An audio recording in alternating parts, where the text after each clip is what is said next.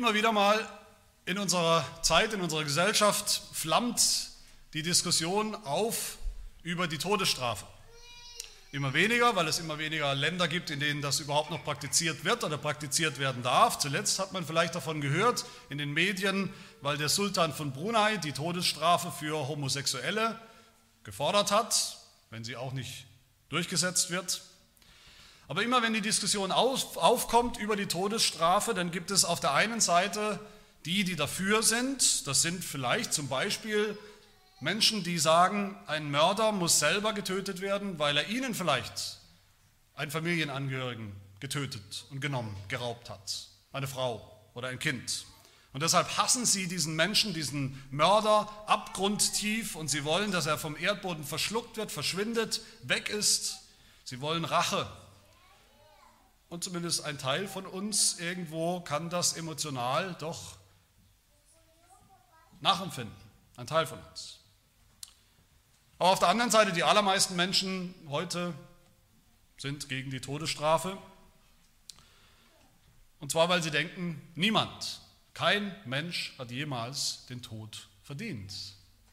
Jeder hat, auch wenn er was ganz Schlimmes getan hat, eine Chance verdient auf, auf Besserung, eine zweite Chance, eine Chance, Chance auf Gnade, auf Barmherzigkeit, auf einen Neuanfang.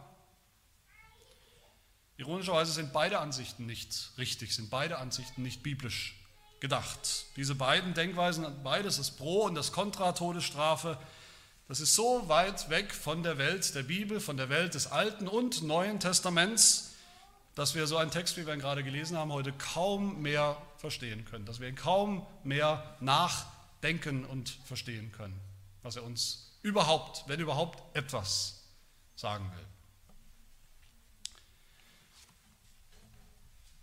Wir verstehen kaum mehr, warum Gott hier gleich mehrfach wie ein Refrain immer wieder sagt in seinem Wort, wer dies oder das tut, der muss gewiss, sicher, absolut sicher sterben. Und vielleicht verstehen wir noch weniger, warum man über so einen Text predigen sollte. Wir verstehen nicht mehr, warum, was in, um alles in der Welt so schlimm sein kann, so schlimm sein soll, dass ein Mensch dafür den Tod verdient haben sollte. Dabei sollte uns das, was wir gerade gehört haben, hier eigentlich bekannt vorkommen. Das ist eigentlich nur ein Echo. Ein Echo worauf? Es ist ein Echo auf die Todesandrohung, die wir eigentlich schon kennen vom Anfang der Bibel, vom Garten Eden. Wo Gott dem Menschen auch den Tod angedroht hat, wo es heißt in Genesis 2, Gott spricht zu Adam, an dem Tag, da du isst, da du isst von diesem Baum, den ich dir verboten habe, da musst du gewiss sterben. Diese allererste Sünde, der Sündenfall, wie wir sagen, das war ein gebrochenes Gebot, ein gebrochenes Gesetz, ein gebrochener Bund und die Folge, die Konsequenz war der Tod, die Todesstrafe. Wie sagt es auch der Apostel Paulus im Neuen Testament, wenn uns das besser gefällt? Was sagt er? Der Lohn der Sünde ist was? Der Lohn der Sünde für einen Sünder ist was? Eine zweite Chance? Gnade, Barmherzigkeit? Nein, was sagt Paulus? Der Lohn der Sünde ist der Tod. Der geistliche Tod, aber auch der leibliche Tod, der Tod insgesamt. Wer sagt, nein, kein Mensch hat jemals den Tod verdient, der darf sich natürlich auch auf die Bibel berufen, allerdings auf die Worte der Schlange, des Bösen. Die Schlange, die sagt, gesagt hat, keineswegs werdet ihr sterben. Niemand stirbt doch nur, weil er ein bisschen gesündigt hat, ein paar Mal gesündigt hat, weil er hier und da sich vielleicht auflehnt, vielleicht rebelliert gegen Gott, den Schöpfer. Niemand hat deshalb gleich den Tod verdient. Das sind eigentlich die Worte der Schlange, der Verführerin des Teufels. Ich gebe gerne zu, dass diese Rechtsbestimmungen, die wir hier haben in diesem Kapitel, Kapitel 21, dass die nicht leicht zu verstehen sind. Sie sind deshalb nicht leicht zu verstehen, weil wir in einer ganz anderen Welt leben, in einer ganz anderen Zeit leben. Wir sind nicht das Volk Israel von damals. Wir sind nicht das Volk, mit dem Gott damals, in der damaligen Zeit, so etwas wie ein, ein Gottesreich auf Erden, ein Himmelreich auf Erden, einen Gottesstaat gegründet hat. Dieses Kapitel der Geschichte ist vorbei und, und mit diesem Kapitel und mit diesem Volk, mit dieser Zeit ist auch vorbei die, diese ganz konkreten Zivilgesetze. Was aber bleibt, sind Prinzipien, juristische, rechtliche Prinzipien, die für uns heute auch wichtig sind, aber darum geht es nicht. Im, es geht ja nicht um eine rechtliche Vorlesung. Vor allem geht es dann darum, wie Gott uns durch dieses Gesetz hinführen will zum Evangelium, zu seinem Sohn Jesus Christus. Und so müssen wir uns diesem Text nähern, diesem schwierigen Text, den ich deshalb predige, weil wir mitten in dieser Predigtreihe sind. Habe ich mir so nicht ausgesucht, aber so ist es nun mal. Den Text, den wir alle irgendwo kennen, diese Worte zumindest, Auge um Auge, Zahn um Zahn. Wir wollen uns anschauen, wie wir hier das Gesetz sehen und was uns das Gesetz hier sagt. Und dann zweitens wollen wir uns anschauen, wie wir hier das Evangelium sehen. Und wir sehen hier Gesetz in drei unterschiedlichen Formen, drei unterschiedliche Rechtsstreitigkeiten, könnte man sagen, werden hier, werden hier erwähnt, aufgezählt, auch sehr detailliert. Wir werden uns die ganzen Details natürlich nicht anschauen, aber es sind einerseits Fälle, bei denen jemand stirbt, Mord oder Totschlag, fahrlässige Tötung, Fälle, wo eben jemand am Schaden am Leben nimmt. Dann haben wir Verletzungen, wo Personen verletzt werden, wo, wo Personen Schaden am, am, Leib nehmen. Und als drittes finden wir so allgemeine Fälle der Fahrlässigkeit, wo jemand Schaden nimmt an seinem Eigentum, wo sein Eigentum vernichtet oder verletzt oder, oder zerstört wird. Und im ersten Fall, wenn Menschen sterben, getötet werden, als Folge von, von falschem Verhalten, von sündhaftem Verhalten, da fordert Gottes Gesetz, wie wir es gehört haben, ohne Barmherzigkeit, ohne Mitleid, ohne Gnade die Todesstrafe. Wenn wir genauer hinschauen, dann fordert Gott hier die Todesstrafe bei, bei Verstößen gegen drei von zehn Geboten. Drei der zehn Gebote, nämlich das sechste Gebot, das fünfte Gebot und das achte Gebot. Ganz am Anfang geht es um das sechste Gebot, das ja lautet, du sollst nicht töten. Da heißt es in Vers 12, wer einen Menschen schlägt, dass er stirbt, der soll unbedingt sterben. Wir wissen, wir erinnern uns hoffentlich vom sechsten Gebot, was das bedeutet zu morden. Was ist eigentlich Morden? Morden bedeutet, dass man ein Geschöpf Gottes, ein Ebenbild Gottes auslöscht. Mord ist Antischöpfung. Mord ist Vernichtung von Gottes guter Schöpfung. Und deshalb ist jeder Mord ein Affront gegen Gott und deshalb ist jeder Mörder einer, der sich aufspielt wie Gott, wie der Schöpfer, wie der Antischöpfer. Und deshalb muss der Mörder selbst sterben, nach dem Gesetz. Ab Vers 15, da geht es dann um das fünfte Gebot, das, lautet, du sollst Vater und Mutter ehren. Da lesen wir, wer seinen Vater oder seine Mutter schlägt, später sogar flucht, der soll unbedingt sterben. Vom fünften Gebot erinnern wir uns hoffentlich, worum es da geht. Da geht es darum, wer keinen Respekt hat für irdische Autoritäten, für Vater und Mutter, auch für Arbeitgeber, für Vorgesetzte in vielen Bereichen des Lebens, auch für Lehrer und andere Autoritäten, die Gott über uns gestellt hat. Wer für irdische Autoritäten schon keinen Respekt hat, der hat auch keinen Respekt für den Vater im Himmel,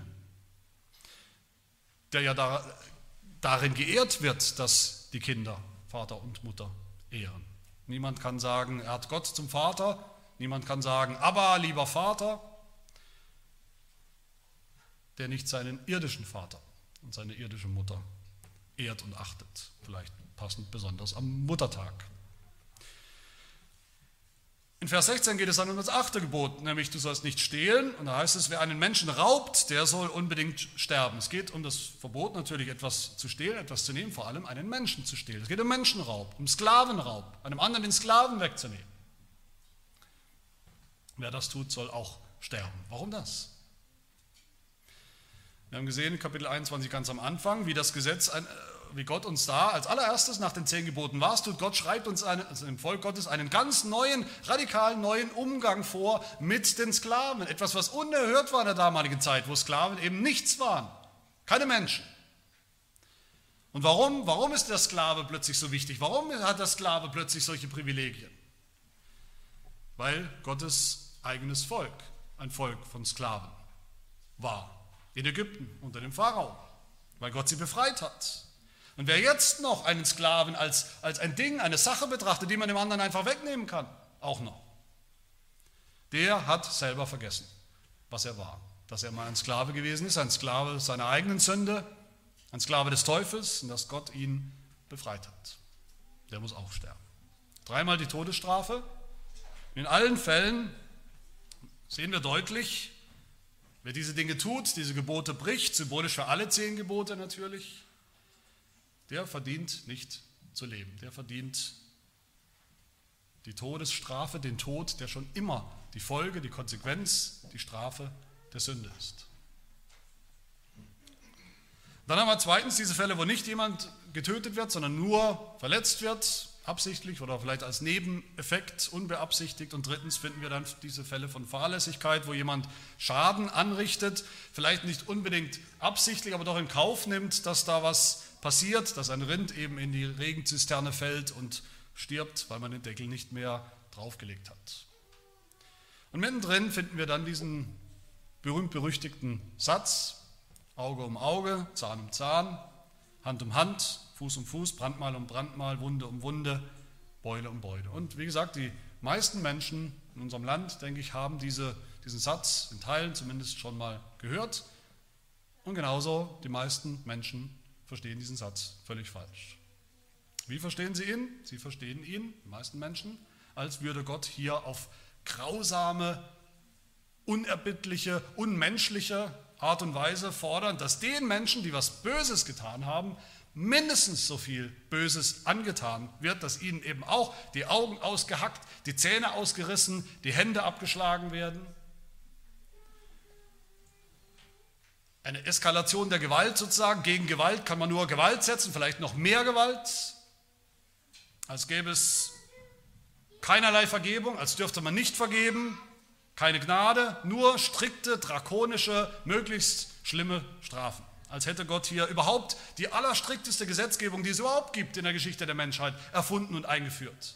Aber das stimmt nicht, das ist völlig am Kern vorbei. Nichts könnte weiter sein von der Wahrheit dieses Verses. In Wirklichkeit steckt hinter diesen Worten, den bekannten Worten, ein, ein sehr wichtiges Prinzip, rechtliches Prinzip, eigentlich mehrere Prinzipien.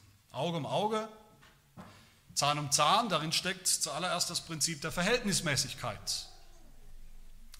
Das Prinzip der Verhältnismäßigkeit. Wir müssen uns vorstellen, in der damaligen Zeit, auch in den Nachbarländern, den Nachbarnationen Israels, da gab es fast, da gab es kaum Gesetze, da gab es kaum Gesetz, Gerichtsbarkeit, Gesetzgebung und äh, Gesetz, äh, Rechtsprechung, Gerichte und Richter. Da lief alles mehr oder weniger noch über Selbstjustiz.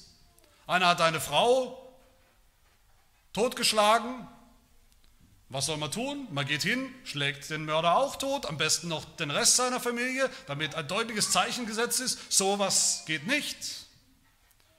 Bis man das Gefühl hat, man hat sich genügend gerecht. Wir erinnern uns vielleicht, manche von uns, an das Beispiel, an, das, an die Gestalt des Lamechs aus dem Buch Genesis, der, der angibt, der prahlt vor seinen Frauen und sagt, ihr Frauen Lamechs, vernehmt meinen Spruch, einen Mann erschlug ich, weil er mich verwundet einen jungen Mann, weil er mich geschlagen hat. Kein wird siebenfach gerecht, Lamech aber 77-fach. Ich höre gar nicht auf mit meiner Rache. Mein ganzes Leben ist Rache. Diese Racheorgien, die gab es überall, gibt es heute noch. Und denen schiebt Gott hier einen Riegel vor in seinem Gesetz. Das soll es nicht geben, das darf es nicht geben nicht mehr. Auge um Auge, das heißt, das Verhältnis von Strafe und dem Vergehen ist eins zu eins. Einer hat gemordet, einer soll sterben, einer hat jemanden verletzt, einer soll auch verletzt werden, einer hat Eigentum zerstört, einem soll auch im selben Umfang Eigentum weggenommen werden und nicht mehr und nicht willkürlich und nicht eine Spirale von Gewalt. Das heißt, Gott legt hier das Höchstmaß der Strafe fest, nicht das Minimum, wie viele denken. Und das Höchstmaß entspricht eben dem, was kaputt gegangen ist, was kaputt gemacht worden ist. Das ist Verhältnismäßigkeit. Und das ist bis heute ein wichtiges Prinzip in der Rechtsprechung. Und das Zweite, was wir hier sehen, das zweite Prinzip in diesen Worten Auge um Auge, Zahn um Zahn, das ist das Prinzip der Vergeltung oder man könnte sagen das Prinzip der, der Wiedergutmachung. Es geht Gott hier in seinem Gesetz nicht darum, dass Menschen einfach stur und, und streng bestraft werden und dann ist das Thema erledigt. Das reicht nicht. Das sehen wir ja ganz deutlich. Davon haben auch die Geschädigten am Ende herzlich wenig, vielleicht gar nichts. Gott will für Genugtuung sorgen bei denen, die geschädigt sind. Er will, dass wieder etwas gut gemacht wird, dass der Schaden, der entstanden ist, wieder gut gemacht wird, ersetzt wird, zurückgezahlt wird. Vers 19, der Schaden, der der Schaden zufügt, der muss den Geschädigten für das Versäumte entschädigen, heißt es hier. Auge um Auge, das bedeutet dann eben ganz, ganz praktisch, wer ein Auge verloren hat, der soll wieder eins bekommen in irgendeiner Form, damit er wieder sehen kann. Wer ein Haus verloren hat, der soll wieder eins bekommen, damit er wieder einen Ort hat, wo er, wo er wohnen kann. Wer ein Rind verloren hat, soll, wieder, soll es ersetzt bekommen, damit er ein, ein Auskommen hat. Auch das ist bis heute ein wichtiges Prinzip, was übrigens auch für uns Christen gilt. Auch für Christen reicht es nicht zu sagen, gut, ich habe viel Böses getan, viele Schlimme getan, aber ich, ich habe mich entschuldigt, Gott hat mir vergeben, Thema erledigt. Das ist, in vielen Fällen ist das zu einfach und zu billig. Wenn ich gestohlen habe, muss ich auch zurückzahlen. Schadensersatz leisten, Wiedergutmachung leisten, auch als Christ, dem vergeben wurde. Und das letzte Prinzip, was wir hier sehen in diesen Worten Auge um Auge, Zahn um Zahn, ist das Prinzip der, man könnte sagen, Ausgleichszahlung oder des Lösegelds. Das heißt Auge um Auge hier, aber hat Gott wirklich gefordert, dass Übeltäter verstummelt werden, dass ihnen tatsächlich die Augen ausgepickt werden, die Zähne, die Hände entfernt werden? War das Volk Israel, das ja ständig verstoßen hat gegen die Gebote und Gesetze, waren die dann eines Tages, vielleicht relativ schnell, ein, war das ein Volk von lauter Verstümmelten? Könnte man ja erwarten. Nein, so war es nicht. Warum nicht? Manche Bibeln übersetzen in Vers 23 so, wenn aber ein Schaden entsteht, so sollst du bezahlen, nicht geben, bezahlen, Leben um Leben, Auge um Auge, Zahn um Zahn, Hand um Hand. Dann sollst du einen Preis bezahlen. Und das sehen wir dann ja auch hier in unserem Text. Das war ein wichtiges Prinzip von Anfang an. Anstatt sich ein Auge ausstechen zu lassen als Übeltäter, anstatt sich die Hand abhacken zu lassen, was ja dem Geschädigten sowieso, wie gesagt, herzlich wenig bringt, anstattdessen wurde ein Preis festgelegt. Eine Ausgleichszahlung, die der Bösewicht zahlen musste. Ein Lösegeld, womit er als Verbrecher wieder auf freien Fuß gesetzt werden konnte, erlöst war, wie es unser Text sagt. Vers 32, 30 Shekel Silber als Strafzahlung bei Fahrlässigkeit. Und Vers 30 heißt es, wird dem Täter ein Lösegeld auferlegt, so soll er zur Erlösung seiner Seele so viel geben, wie man ihm auferlegt, zur Erlösung seiner Seele. Liebe Gemeinde, wenn ihr, wenn Sie bisher aufmerksam zugehört haben, dann denke ich, dass wir alle schon irgendwo ahnen können, worauf das hinausläuft, was wir da hören, diese Prinzipien. Das sind Prinzipien, nach denen Gott selbst, der allmächtige Gott, der gerechte Gott, handelt mit uns Menschen, mit uns Sündern. Als Sünder haben wir nichts verdient von ihm, keine Gnade, keine Barmherzigkeit, keinen Neuanfang, keine zweite Chance.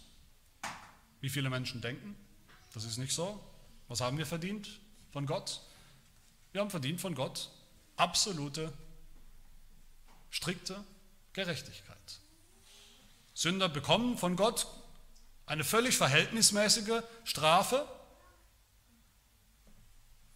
Das Prinzip der Verhältnismäßigkeit, Gott hält sich daran, das ist eigentlich ganz einfach. Wer den unendlich guten, unendlich heiligen Gott verwirft, verleugnet, nicht haben will, im Unglauben, wer sich gegen ihn auflehnt, den erwartet was? Verhältnismäßig eine unendliche Strafe, die unendliche Strafe der Hölle. Sünder erwartet die Todesstrafe, damit Gott zu seinem Recht kommt, damit seine Ehre wiederhergestellt wird. Das ist das zweite Prinzip, nach dem Gott handelt. Wiedergutmachung, Genugtuung will Gott. Und er bekommt sie, wenn ein Sünder, wenn Sünder ausgelöscht werden. Und das dritte Prinzip, nach dem Gott auch handelt, ist dann, dass wir möglicherweise einen passenden Schadensersatz, ein passendes Lösegeld finden, finden können, mit dem wir uns selbst, unser Leben auslösen können, unsere Seele erlösen können. Und damit sind wir eigentlich schon mittendrin im Evangelium. Wie gesagt, gerecht und verhältnismäßig ist es, wäre es, wenn Sünder in Ewigkeit in der Hölle sind, in der Hölle leiden wegen ihrer Sünden, weil wir Gott hassen, weil wir alle zehn Gebote ständig gebrochen haben. Das ist der Fluch, der Fluch des Gesetzes. Wer Gottes Gebote nicht hält, der ist schuldig, schuldig des Todes. Aber wie wir gesehen haben, gab es in diesem Gesetz immer schon diese Möglichkeit, dass man sein Auge eben nicht wirklich ausreißen muss, dass man seine Hand nicht wirklich abhacken muss und verliert, sondern dass man sie auslöst durch eine Geldsumme, einen Preis, den man bezahlt. Entweder wir bezahlen mit unserem eigenen Leben, das wäre gerecht, Auge um Auge, oder wir bezahlen etwas, wir bezahlen einen Preis, der dem entspricht, mit dem Gott zufrieden ist, mit dem seine Ehre seine Gerechtigkeit, seiner Gerechtigkeit Genüge getan wird. Ein Lösegeld eins zu eins für das, was wir schulden. Und wo finden wir so ein Lösegeld, so einen Preis? Wir finden das in unserem Herrn Jesus Christus, dem Sohn Gottes, der Mensch geworden ist das Alte Testament und natürlich das Neue besonders, was von Jesus Christus spricht, das ist voll, wenn man mal sich die Mühe macht zu schauen, voll von dieser juristischen, rechtlichen Sprache, wenn es um Jesus Christus geht, das, was er gekommen ist zu tun. Das sehen wir schon fast nicht mehr in unserer Emotionalität, Gefühlsduselei, das Evangelium von Jesus Christus hat überall zu tun mit Gerechtigkeit, mit rechtlichen Prinzipien, mit der Zahlung von einer Strafe, von einer Strafgebühr, mit einem Preis, mit einem Gerichtsurteil, mit einem Tod, einer Todesstrafe. In Jesus Christus erfüllt sich all das, was wir hier sehen. All diese Prinzipien, diese rechtlichen Prinzipien erfüllen sich in ihm. In Jesus Christus erfüllt sich dieses Prinzip der Verhältnismäßigkeit, dass Gott nicht mehr Strafe fordert, als das Vergehen groß war. Wir Menschen haben gesündigt. Gott bestraft entweder uns selbst, mich, oder einen anderen Menschen, seinen Sohn. Eins zu eins. In Jesus erfüllt sich das Prinzip der Wiedergutmachung. Gott will zu seinem Recht kommen, Gott muss zu seinem Recht kommen, Gottes Ehre muss wiederhergestellt werden und das wurde sie. In seinem gehorsamen Sohn, Jesus Christus, der immer Gottes Ehre gesucht hat, der immer Gottes Gesetz getan hat, der immer Gottes Gebote gehalten hat. Er ist die Wiedergutmachung für Gottes verletzte Ehre. Und in Jesus Christus erfüllt sich auch das dritte und letzte Prinzip, nämlich das Prinzip der Ausgleichszahlung oder des Lösegelds. Wir sind schuldig im Sinne der Anklage. Der Preis ist klar. Aber wozu um alles in der Welt ist eigentlich Jesus Christus vor 2000 Jahren in die Welt gekommen? Wissen wir das noch? Jesus ist nicht gekommen, um unser Kumpel zu sein. Jesus ist nicht gekommen, um unser Vorbild zu sein, dass wir irgendwo versuchen, so wie er zu leben, weil das ja ganz toll war, sein Leben. Jesus ist nicht gekommen, um, damit wir jetzt ein, ein erfüllteres Leben leben können, das mehr Sinn macht. Jesus ist nicht gekommen, um uns zu inspirieren oder zu motivieren für irgendetwas. Jesus ist gekommen, nach dem Zeugnis der Schrift, ganz gezielt, um sein Leben zu geben, sagt die Bibel, als Lösegeld für viele. Er ist gekommen, um sein Leben zu geben für unseres als Lösegeld, eins zu eins. Er ist gekommen, um zu geben, Auge um Auge. Sein Auge für unseres. Zahn um Zahn. Er ist gekommen, um zu geben, Leben um Leben. Gott will das, Auge um Auge, Zahn um Zahn. Das ist ein Recht. Wir schulden eine unendlich große Strafe. Aber Gott selber hat seinen unendlich wertvollen Sohn gegeben. Eins zu eins. Jesus das perfekte Lösegeld für uns Sünder. Diesen Gedanken finden wir übrigens auch sehr schön formuliert in unserem Heidelberger Katechismus, Frage 16, wo es heißt, warum muss unser Erlöser ein wahrer und gerechter Mensch sein? Die Antwort, die Sünde wird von den Menschen begangen. Darum verlangt Gottes Gerechtigkeit, dass ein Mensch für die Sünde bezahlt. Auge um Auge, Zahn um Zahn, Leben um Leben. Und dann weiter in Frage oder vorher in Frage 12, wie können wir dieser Strafe entgehen und wieder Gottes Gnade erlangen? Und auch da die Antwort, Gott will zu seinem Recht kommen, darum müssen wir für unsere Schuld entweder selbst oder durch einen anderen vollkommen bezahlen. Eins zu eins. Auge um Auge, Zahn um Zahn. Und dann sagt der Katechismus eben, dass Jesus gekommen ist, um für uns diesen Preis zu bezahlen. Das Gesetz klagt uns an, verklagt uns, verflucht uns, aber der Apostel Paulus schreibt in Galater 3, Christus hat uns losgekauft von dem Fluch des Gesetzes, indem er ein Fluch wurde um unseretwillen. Er für uns. Eins zu eins. Und warum? Paulus sagt weiter, damit dann, jetzt, der Segen Abrahams zu uns komme, in Jesus Christus. Liebe Gemeinde, das sind die zwei Möglichkeiten, die wir hier sehen in diesem Text. Es gibt eigentlich nur diese zwei, Fluch oder Segen. Entweder wir stehen eines Tages selbst vor Gott mit unserem eigenen Gehorsam gegenüber den Geboten, den wir uns vielleicht einbilden, der am Ende, wenn wir ehrlich sind, wissen wir alle, kein echter Gehorsam ist, der irgendetwas taugt. Und wenn wir so vor Gott stehen, dann bekommen wir, was uns zusteht von Gott, Auge um Auge, Zahn um Zahn glaube nicht, dass das jemand wirklich möchte. Viele Menschen leben so, aber ich glaube nicht, dass das jemand wirklich möchte, weil wir dann unter den Fluch des Gesetzes kommen, das wir niemals wirklich gehalten haben. Oder auf der anderen Seite, wir glauben an dieses Evangelium, an diesen Erlöser, der das Lösegeld bezahlt hat, unseren Herrn Jesus Christus. Wenn wir das tun, in dem Moment müssen wir uns nicht mehr abrackern und abmühen und denken, wenn ich die Gebote nur irgendwie halb oder dreiviertel oder irgendwo hinbekomme oder so tue, als ob, dann reicht es vielleicht. Nein, dann dürfen wir uns ausruhen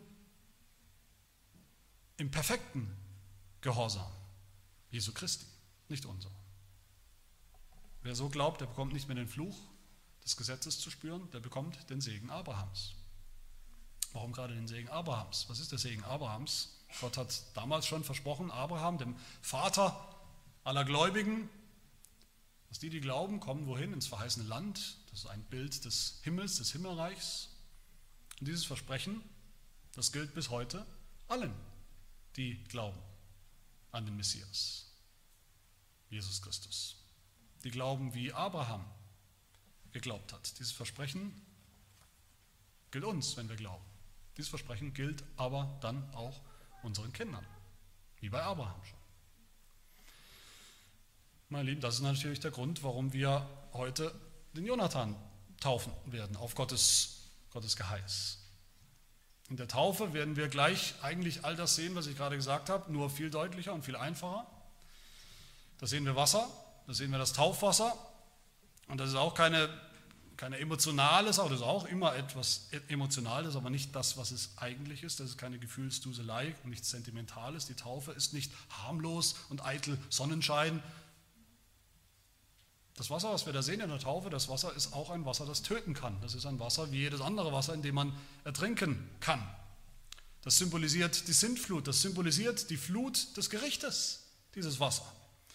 Das ist immerhin dasselbe Wasser, in dem die Ägypter, die Gottlosen, ertrunken sind, in dem Sünder ertrinken, nach wie vor im Gericht. Wer nie glaubt, dem nützt auch die eigene Taufe nichts. Der wird untergehen in Gottes Flut, in Gottes Fluch. Aber wer glaubt, wer weiß, dass Jesus Christus für uns, für mich durch diese Fluten des Gerichts gegangen ist? Eins zu eins an meiner Stelle. Dass er den Fluch des Gesetzes auf sich genommen hat. Dass er die Todesstrafe auf sich genommen hat, die ich, die wir verdient hatten. der kann dann im Glauben trockenen Fußes, wie das Volk Israel damals aus Ägypten, trockenen Fußes durch diese Fluten des Gerichts hindurch gehen. Der wird gerettet durch dieses Wasser hindurch, was wir sehen in der Taufe. Und für unsere Kinder ist die Taufe das Zeichen von dieser Wahrheit, das Zeichen des Bundes, des Evangeliums, den Gott schon mit Abraham geschlossen hat. Eines Bundes, der auf Gnade beruht, nicht auf striktem Gehorsam und Halten von Gesetz und Gebot. Die Taufe ist für unsere Kinder ein Zeichen des Segens, des Segen Abrahams und nicht des Fluches, des Gesetzes. Noch etwas Letztes sehen wir hier zum Schluss, nämlich eine völlige Verwandlung sehen wir am Ende von diesem Prinzip. Weil Jesus selbst diesen rechtlichen Anspruch Gottes erfüllt hat, das Auge um Auge, Zahn um Zahn stellvertretend erfüllt hat für uns, weil er das getan hat. Deshalb hat Jesus Christus selbst diesen, dieses Prinzip nicht mehr eingefordert. Von seinen Feinden, von seinen Peinigern, von seinen Mördern. Sondern was hat Jesus getan? Noch vom Kreuz herab hat er gebetet, gefleht, Vater, vergib ihnen, denn sie wissen nicht, was sie tun.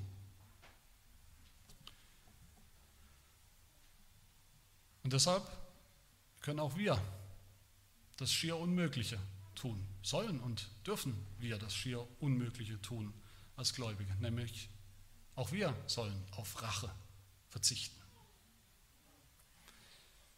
Auf Vergeltung verzichten, wie der Apostel Paulus sagt in Römer 12, vergeltet niemandem Böses mit Bösen. Das ist eigentlich dieses selbe Prinzip. Vergeltet nicht mehr eins zu eins. Vergeltung ist Gottes Sache. Gott hat schon vergolten. In seinem Sohn am Kreuz hat er vergolten. Und so verwandelt Jesus, so verwandelt eigentlich das Evangelium, verwandelt dieses Prinzip Auge um Auge, Zahn um Zahn. Was sagt Jesus dann zu uns, wie wir jetzt als seine Jünger, als seine Nachfolger leben sollen? Was sagt er in der Bergpredigt? Er sagt, ihr habt gehört, dass gesagt ist, Auge um Auge, Zahn um Zahn. Ich aber sage euch, ihr sollt dem Bösen nicht widerstehen. Das heißt, ihr sollt dem Bösen nicht eins zu eins zurückzahlen mit Bösem. Nicht mehr sondern wenn dich jemand auf deine rechte Backe schlägt, so biete ihm auch die andere da. Und dem, der mit dir vor Gericht gehen und dein Hemd nehmen will, dem lass auch den Mantel. Ja, jetzt sollen und können wir sogar nicht mehr nur unseren Freund und unseren Nächsten lieben, sondern sogar unseren Feind lieben. Jesus sagt weiter, liebt eure Feinde, segnet die euch fluchen. Nicht flucht, die euch fluchen, eins zu eins, segnet die euch fluchen. Tut wohl denen, die euch hassen. Bittet für die, welche euch beleidigen und verfolgen.